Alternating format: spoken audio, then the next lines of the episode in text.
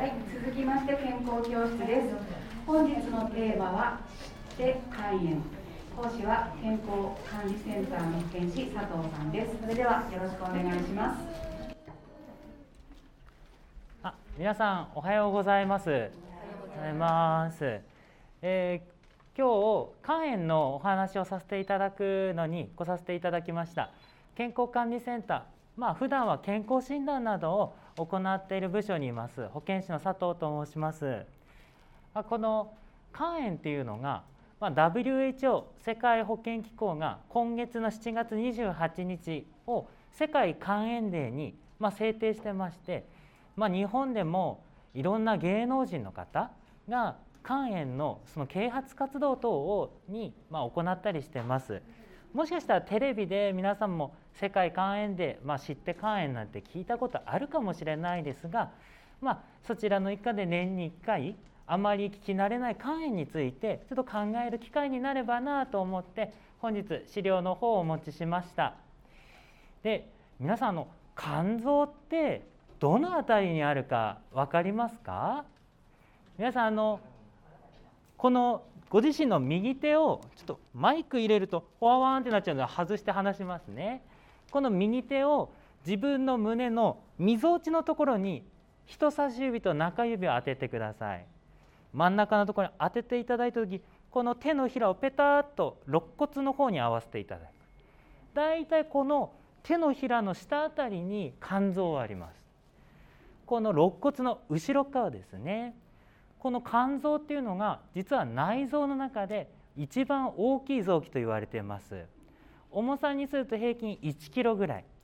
の臓器なんですがこの肝臓の働きいろんな働きがありますが代表的な働きをご紹介するとまず一つ体の栄養ご飯を食べて胃小腸お腹の方で吸収された栄養を体全身で使えるように形を変化させる能力が一つあります。もう一つが例えばお酒を飲んだりお薬を飲んだり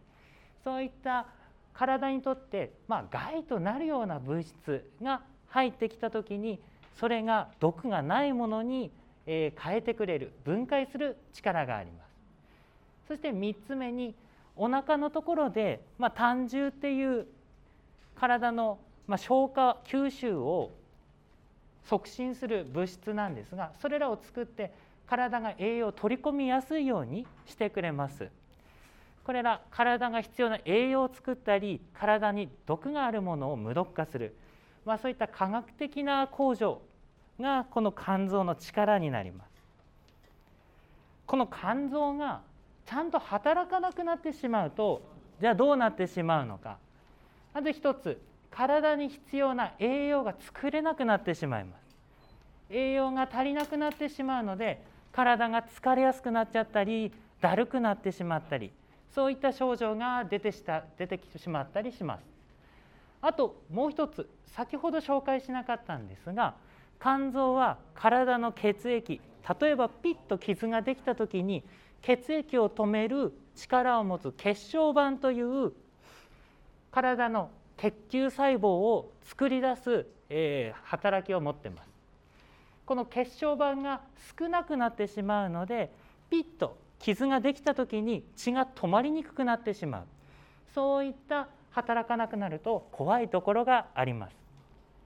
あとは体にとって有害な物質等が体の中できちんと無毒化、まあ、毒がないようにできなくなってしまうので意識がはっきりしなくてほわほわしてしまったりそういうような体の状態に最後の最後の方はなってしまう。これがちょっと肝臓が働かなくなった時の怖いところになります。一応肝臓悪化する経過。ですが一番健康な肝臓の状態、まあ、こんな鮮やかな色をしてます。普段はこういう普通の状態色なんですが例えば肝炎ウイルスというウイルスに肝臓が感染したりお酒を飲みすぎたりあとこの NAFLD っていうのは肥満のことです。体重が増えすぎてしまったりお薬をたくさん飲んでしまったりあとは自己免疫疾患という、まあ、レアな病気もありますがこれらいろんな原因によって肝臓が炎症を起こしてしまうとずっと経過を経て硬く固まってしまって肝硬変という状況になります。肝臓の細胞が固まって本当にちゃんと働かなくなってしまうと最終的には肝臓のがんが発生してしまって先ほど働かなくなった時のような体に毒素が溜まって意識がはっきりしなくなったり血小板が作れなくなって血が止まりにくくなる。そういったところから最悪、まあ、病気の最後は、まあ、亡くなってしまう方も出たりしてしまいます。まあ、そのような肝臓の状況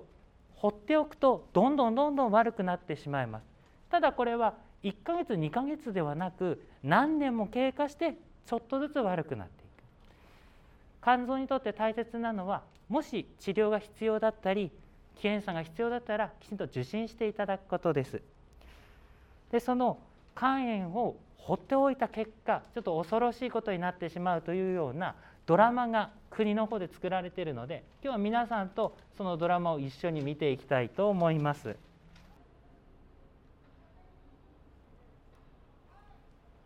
はいありがとうございました。まあ、なかなかあの恐怖心をくすぐる動画といいますか、まあ、ドラマなんですけど私が実際にあの就職をして最初の数年内科病棟で働いてたんですがそこでは肝臓の病気肝硬変だったりやはりウイルス性肝炎に感染をして入院されてる方もいらっしゃいました。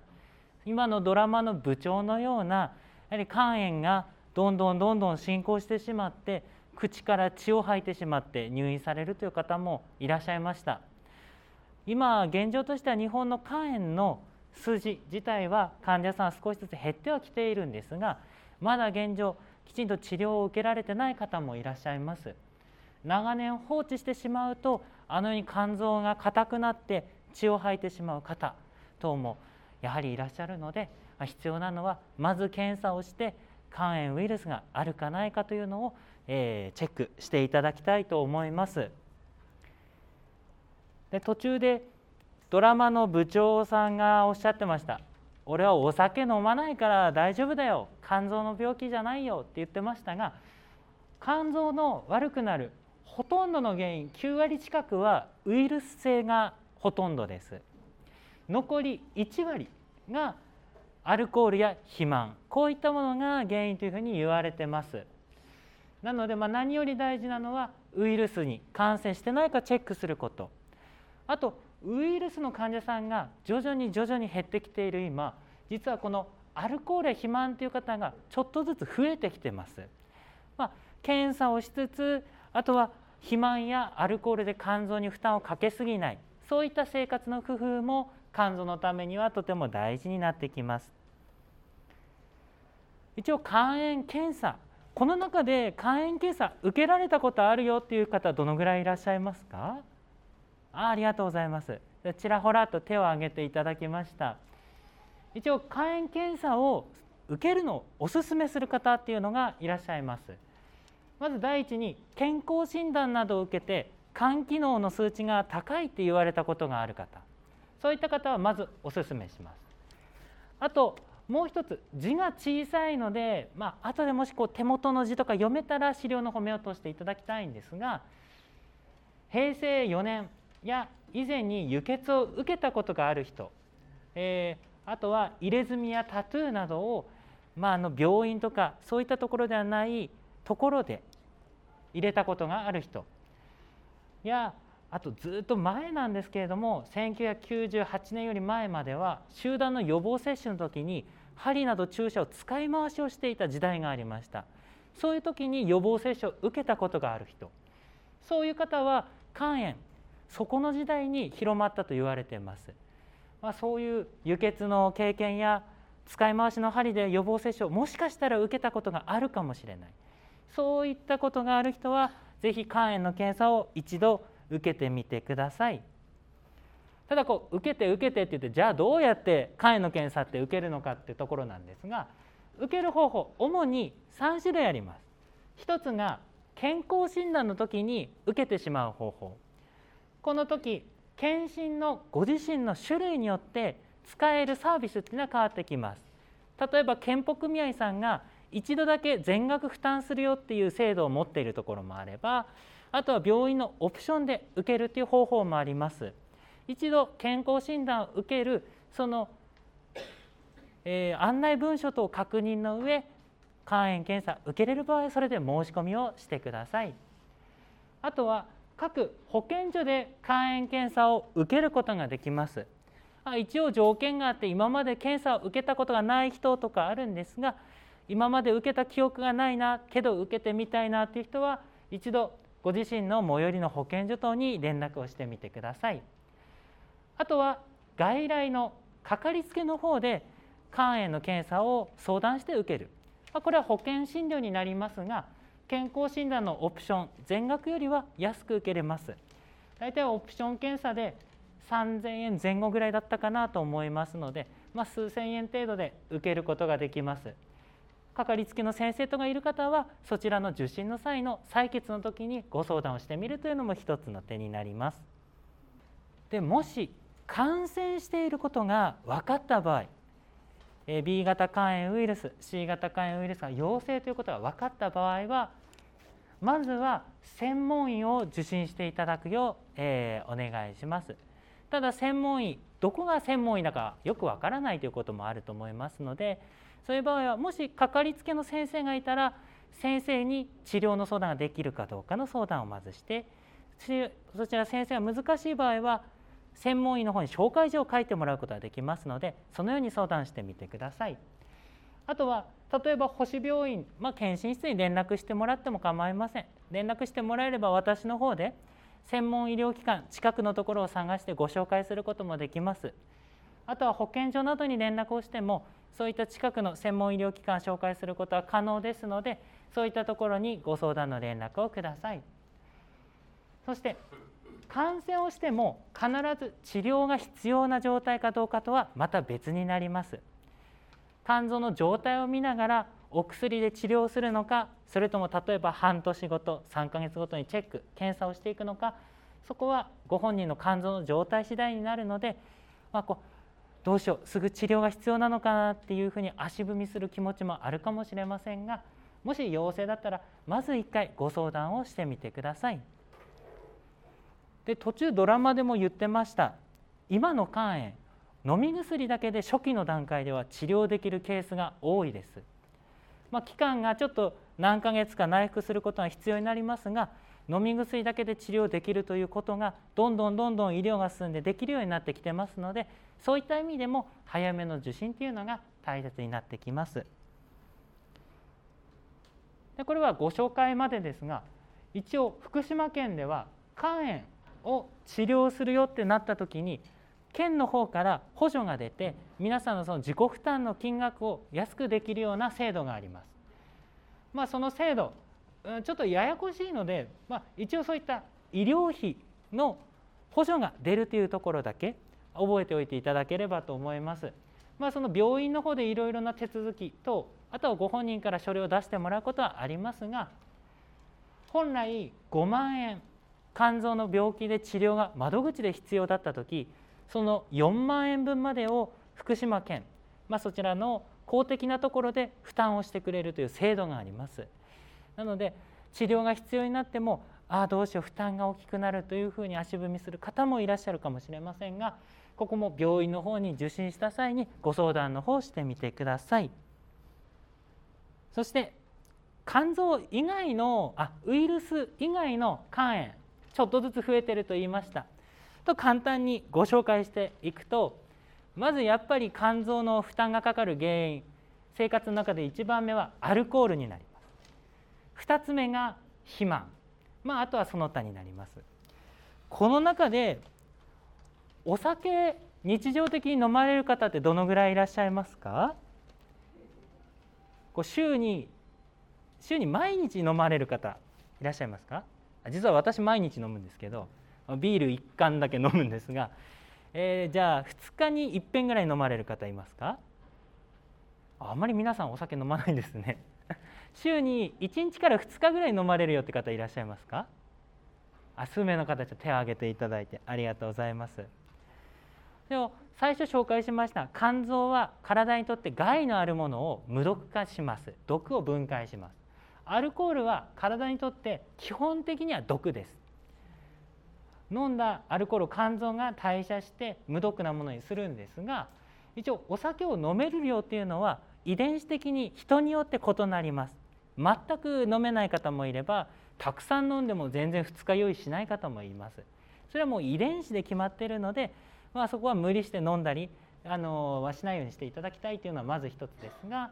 必要なのが休館日。を週2日以上は設けること。もしお酒を飲まれている方がいたら。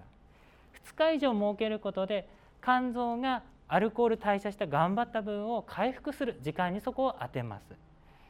あと1回に飲む量やはり日本人お酒をあまり分解できない人種のようです。欧米人は結構お酒が強い遺伝子の方多いんですが日本人は基本的に強い方少ないので基本的には1合未満が、まあ、適量と言われてますが多くても2合未満にするようにしましょう。まあ、2合未満の目安ですがビールだったら中瓶1本が日本酒換算1合です。まあ、なのであれ1本分ぐらいでしたらまあ 500ml 適量かなと。日本酒だったらまあ1合あとそれぞれ度数によっては違うので、まあ、自分で作ってお酒を飲む方は是非濃くなりすぎないように気をつけてください。あと肝臓のダメージを受ける肥満肥満の方の肝臓っていうのは実は過剰なエネルギーが脂肪が肝臓にいっぱいついてる状態です。腹部エコーっていう検診の検査で例えば脂肪肝って言われたことがある方もしかしたらいらっしゃるかもしれませんがその脂肪肝っていうのは肝臓に余分な脂肪がくっついちゃうくっついちゃった状態です。肝臓はそのくっついちゃった脂肪を一生懸命分解しようとして頑張るのでそれで肝臓の数値が上がってしまいます。一応そういった肝臓の脂肪を取るための目標としては今の体重より5%体重を落とすことができれば肝臓についた脂肪は落ちてきます。なので体重が60キロだった人はだいたい3キロぐらい80キロの人は4キロぐらい。まあ、そのぐらいの体重を1年ぐらいかけて落とすように意識していただくと肝臓の脂肪が落ちやすくなります。一気に1ヶ月で4キロぐらい落としちゃうと脂肪以外の筋肉とかが落ちてしまうことも多いのであまり急なスパンでなく長い目でダイエットなどは考えてください。で一応食事の方もご紹介簡単にするんですがまあ資料にはこれないんですけどまあ、何より油分たくさん取ると体の脂肪は多くなります。なのでまあ糖分を糖質を抑えるのも大事ですがあまり油を取りすぎないように注意することも肝臓にとっては大事です、はい、一応 A 唐揚げ B 蒸し鶏 C チキンカツ D 照り焼きチキンとありますがこの中で一番油の量が多くカロリーが多いものはどれでしょう？じゃあちょっと手を1回挙げていただきます。A の唐揚げだと思う方挙手をお願いします。ありがとうございます。B の蒸し鶏だと思う方ありがとうございます。C のチキンカツだと思う方ありがとうございます。最後 D の照り焼きチキンだと思う方ありがとうございます。ではカロリーの方一番低いものから発表していくと一番低いのが蒸し鶏。これがだいたい190キロカロリー。続いて第3位が照り焼きチキン。これが約210キロカロリー。第2位が唐揚げ。320キロカロリー。で第1位がチキンカツ。420キロカロリー。これはまあ調理方法によっても若干は違いますが大体順番としては蒸すものが一番カロリーが低く次焼き物。そして最後揚げ物が一番カロリーが高いです。衣に油が吸収しますので、まあ、その分油の摂取量が増えればカロリーも増える。もし外でかお弁当を選ぶ時とか揚げ物とかがやっぱ多いですがそこは例えば焼き物を選んだり最近流行ってるあのサラダチキンのような蒸したものをちょっと選んでみるとかそういった工夫をしていただくと油の摂取量は抑えることができます。あと一応運動肝臓のための脂肪を取る運動も有酸素だったり筋肉トレーニングだったりいろいろあります。まあ、まとまった時間がもし取れない方といらっしゃいましたら筋肉トレーニングも肝臓の脂肪を落とすには有効と言われてます。お家などで例えば奥さんだったらご料理の時間の途中にスクワットを少し入れてみたりもしテレビを見てる最中に膝をついた状態で無理をせずに腕立て伏せを数回やってみる、まあ、そういったものを生活に取り組むことで肝臓の脂肪を落とすことの方向に向かうことができるので、まあ、こういうのももし興味がある方は組み合わせてみてください。で最後にまとめとして、まあ、もし肝炎検査を受けられてない方がいましたら是非一度肝炎検査の方を受けてみてください。もし陽性だった場合には専門医療機関等で治療の必要性ご相談しますのでそこは不安にならずにまずご連絡ください。でお酒は飲みすぎずカロリー、まあ、油も気にしながら美味しく食事をとってあとは運動も適度にするようにしてると肝臓に優しい生活になりますのでそこら辺は生活の方を見ながら工夫してみてください。はいということで、まあ、年に1回の世界肝炎デーということで肝臓のお話をさせていただきました。えー、皆様ご清聴いただきありがとうございました。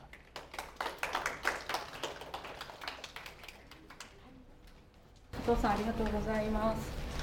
何か質問ある方いらっしゃいますか？あ、あどうぞどうぞお願いします。あの B 型と C 型肝炎の違い、そういった横断ってはどういう感じはい、ありがとうございます。まあ、B 型肝炎と C 型肝炎の違いですが、まあ、ざっくり言うとウイルスの形自体が違います。まあ、その接種したあの感染した後の経路も若干違います。どちらかというと感染力が強いのは B 型肝炎と言われていて重症化率が高いのが C 型肝炎と言われています。どちらも主な感染経路は血液感染普段生活して他人の血液に触るってことはほとんどないかと思いますが、まあ、医療従事者だったりするとそういった血液感染のリスクがあるので、まあ、B 型肝炎のワクチンを打ったりします。まあ、感染した場合のあと治療の方法も飲み薬の種類とは若干違うんですが基本的には肝臓に住み着いて肝臓をダメにしてしまう、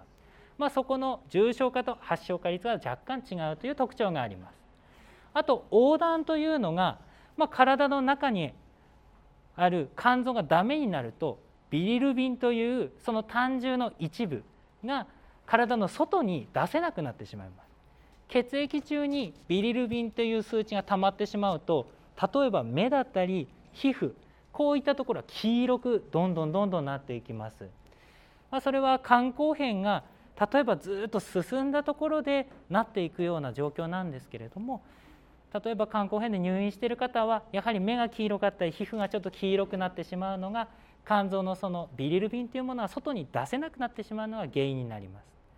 黄色いこと自体は特に悪いことではないんですがビリルビンが高くなることによって体が痒くなってしまったりあとは黄色くなってなかなかこう人の目に出たくなくなったりしてしまうので、まあ、そういった肝臓の病気を知る上ではそういった横断というものは医療職者はよく見るようにはしています。はい、すみません、こんな形で大丈夫ですか？